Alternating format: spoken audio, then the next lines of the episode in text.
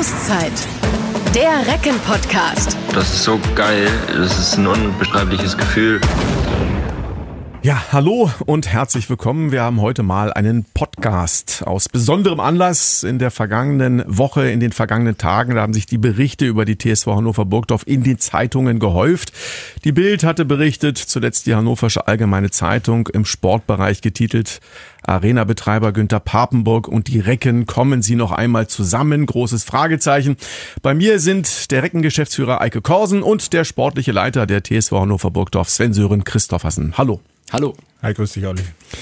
Frage an Eike. Werden die Recken auch weiter in der TUI Arena spielen? Eike, müssen wir uns Sorgen um die TSV Hannover Burgdorf machen? Also meine feste Überzeugung ist, dass dieses gute Konzept, was wir dort gemeinsam aufgebaut haben, uns auch weiter in die Zukunft tragen wird. Ähm, wir haben gemeinsam die nächste Saison auch schon abgesteckt in der Größenordnung, ähm, was die Aufrechterhaltung dieses Konzeptes auch in der Spielaufteilung mit der TUI Arena als Hauptspielstätte ohne Frage bestätigt hat.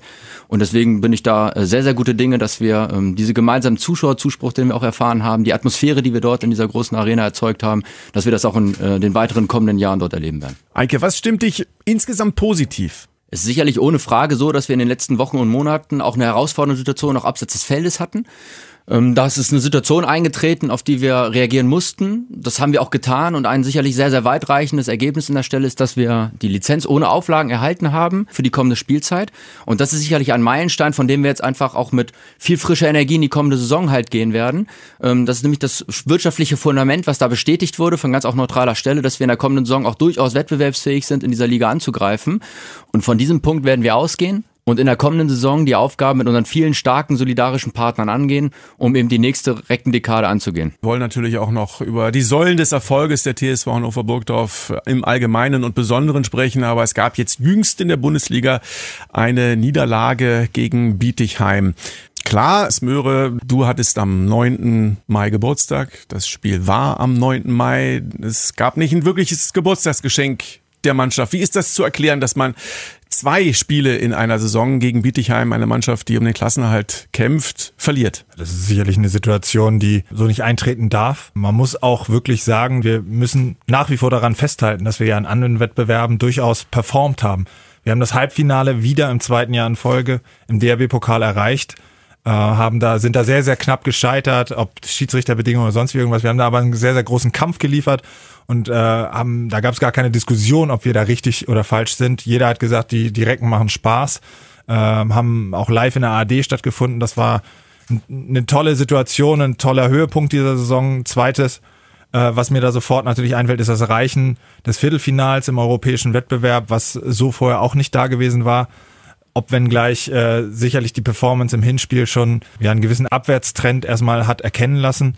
Aber mit dem Spiel in Biedigheim muss man natürlich jetzt feststellen, dass da eine Linie überschritten ist, wo wir ganz klar angesprochen haben, dass äh, die Performance einfach nicht, nicht ausreicht. Das ist, kann keine Qualitätsfrage in so einem Spiel sein, das ist nachher auch eine Mentalitätsfrage.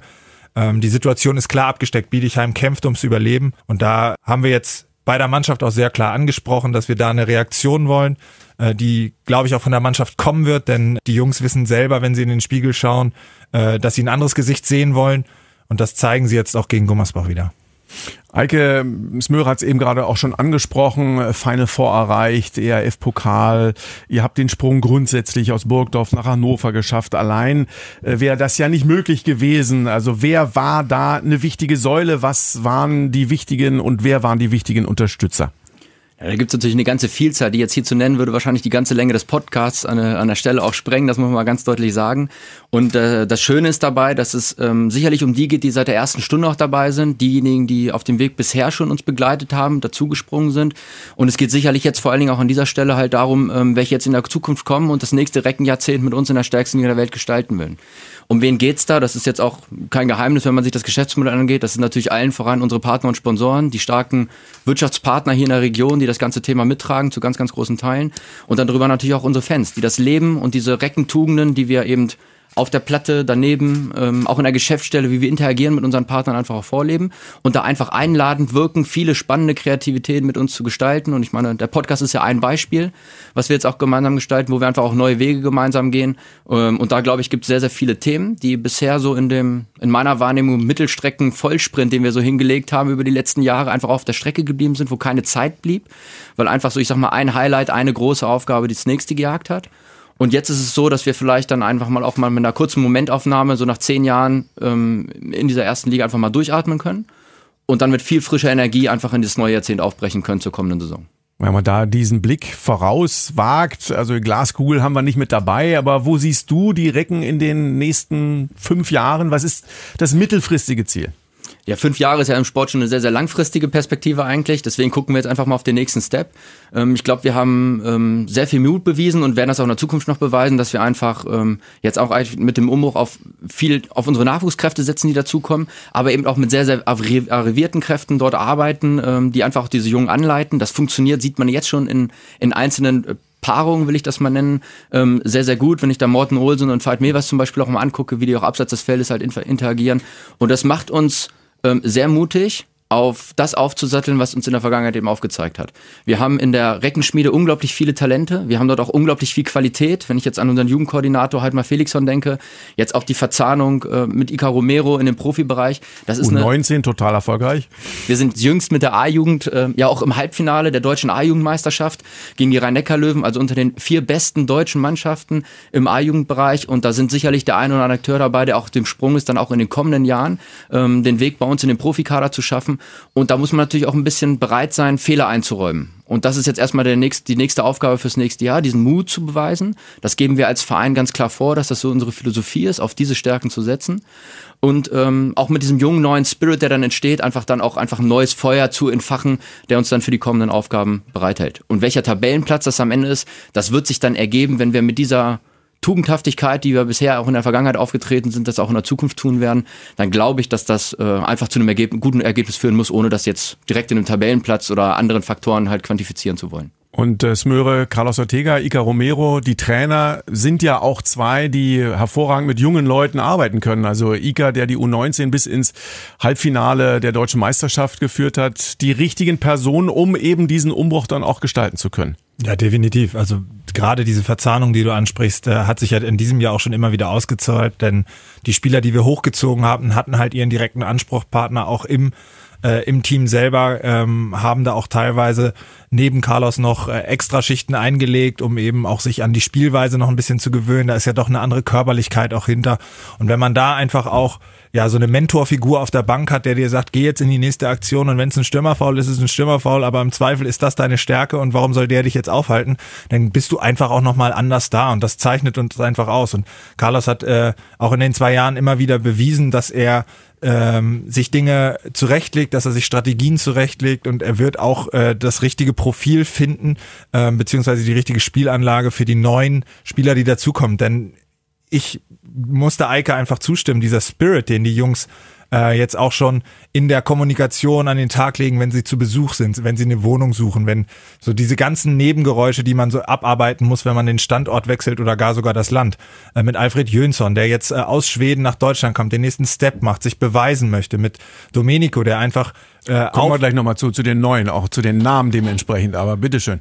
Genau, wenn der, wenn der dabei ist äh, und äh, einfach so ein Esprit auch versprüht und äh, auch Leute aus der Geschäftsstelle ansteckt äh, mit, mit einer guten Laune, dann fühlen wir uns in erster Linie erstmal bestätigt. Dass auf der anderen Seite natürlich eine sportliche Leistung am Ende des Tages wichtig ist, ist klar. Aber atmosphärisch ist es immer wichtig, dass ein, Team zusammenhält und funktioniert.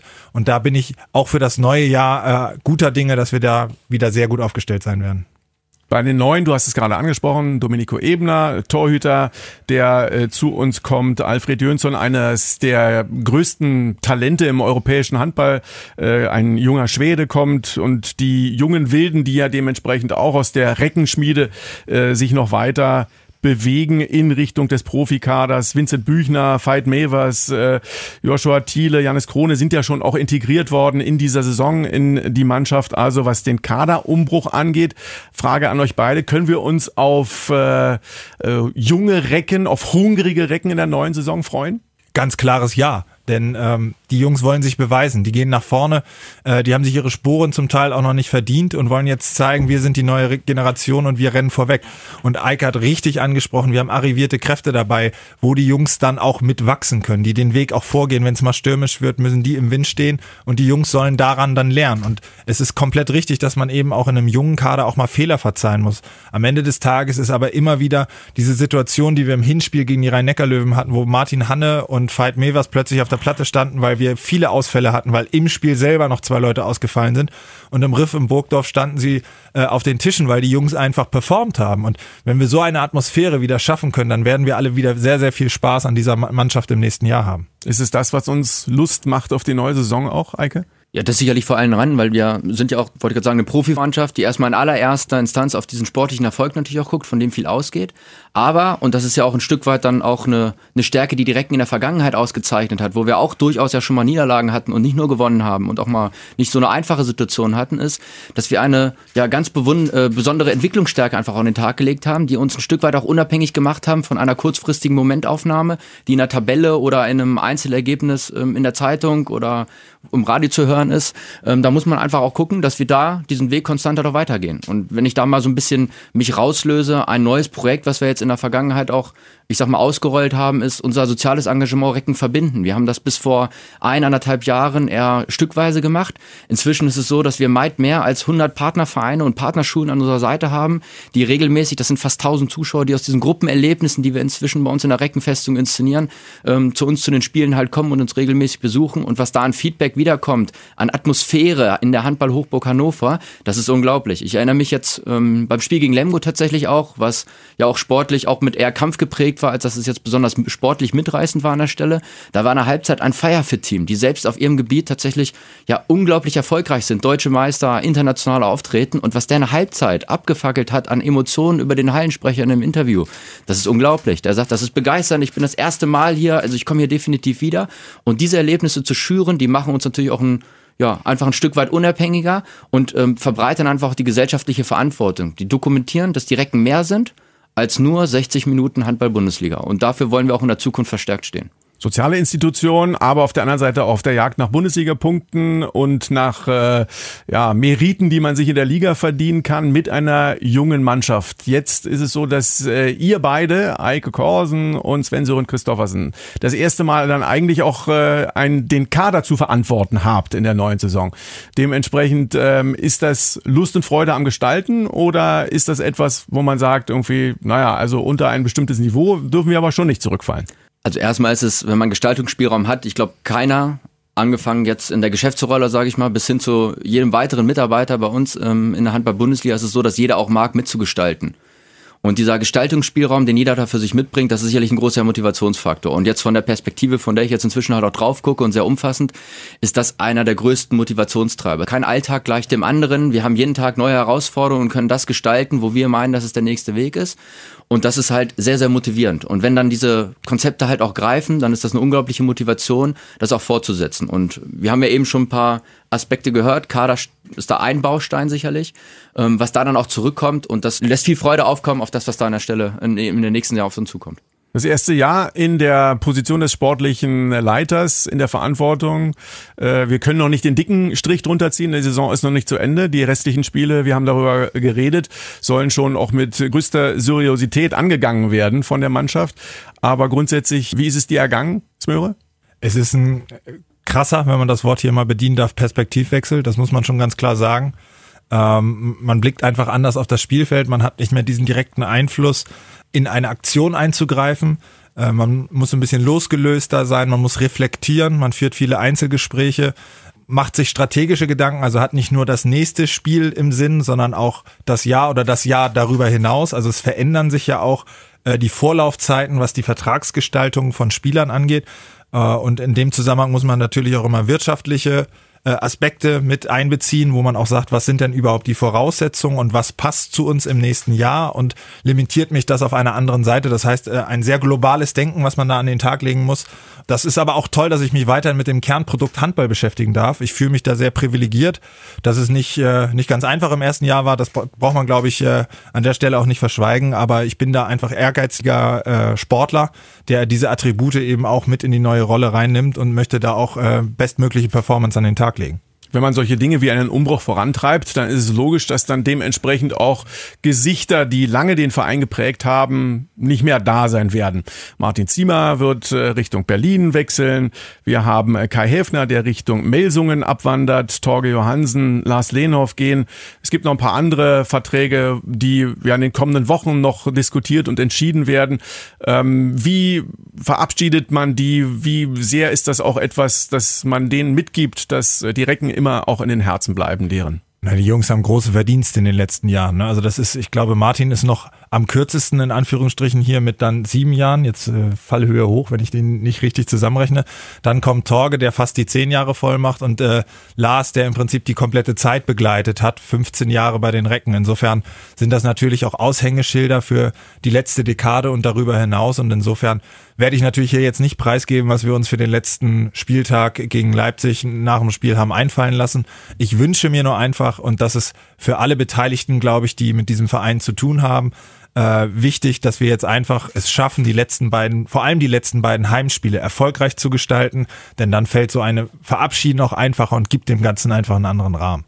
Eike, wenn wir zum Ende nochmal auf den Anfang blicken, den Einstieg, dass es eben momentan Schlagzeilen, Diskussionen gibt. Wir haben schon ein bisschen darüber gesprochen, wie sich das in der neuen Saison gestalten soll. Ich bin Dauerkarteninhaber, Eike Korsen, und zweifle noch. Welche Argumente gibst du mir als Dauerkarteninhaber an die Hand, dass ich mir auch für die Saison 2019, 2020 das Ticket besorge? Eingangs ist es vielleicht schon angeklungen, dass wir in unserer Philosophie oder Vereinsphilosophie auch für die Zukunft ganz, ganz stark auf diese Reckenschmiede setzen.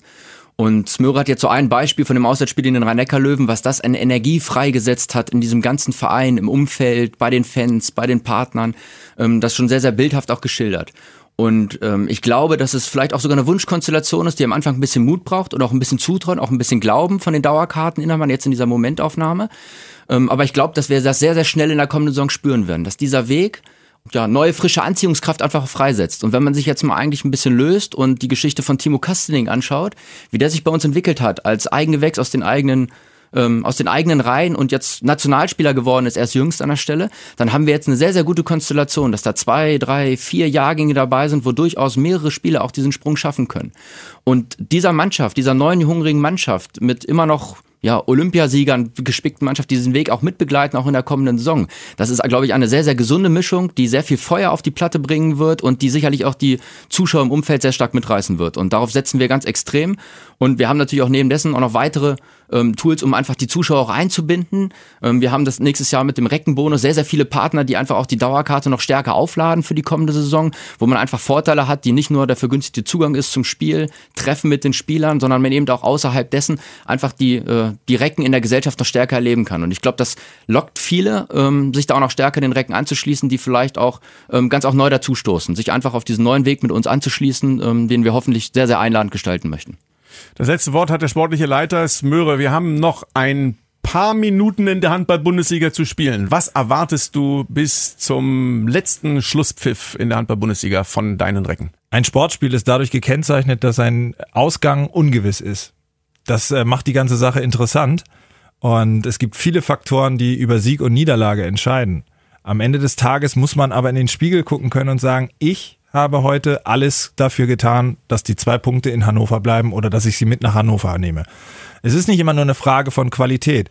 Und ich erwarte jetzt einfach in den letzten vier Spielen, unabhängig der Situation, bin ich ein Spieler, der wechselt, bin ich ein Spieler, der weiterhin hier bleibt, bin ich ein Spieler, der seine Situation neu aufstellt, neu regelt, wie auch immer, äh, dass er in diesen vier Spielen Vollgas gibt und dann diesen Blick in den Spiegel macht. Und wenn er dann sagt, ich habe heute alles dafür getan, dann ist die Wahrscheinlichkeit, glaube ich, in mindestens zwei Spielen sehr, sehr hoch, dass dann auch zwei Punkte bei uns auf der Habenseite landen. Schönes Schlusswort. Bedanke mich recht herzlich bei Sven Sören Christoffersen, bei Spöre und bei Eike Korsen. Dankeschön. Gerne. Und wir melden uns schon in ein paar Tagen wieder. Dann reden wir mit Kai Häfner über seine Zeit bei der TSV Hannover Burgdorf vor seinem Wechsel nach Melsungen. Bis dahin, macht's gut und nie vergessen, Recken rocken. Der Recken Handball Podcast. Eine Produktion von Antenne Niedersachsen in Zusammenarbeit mit der TSV Hannover Burgdorf. Die Recken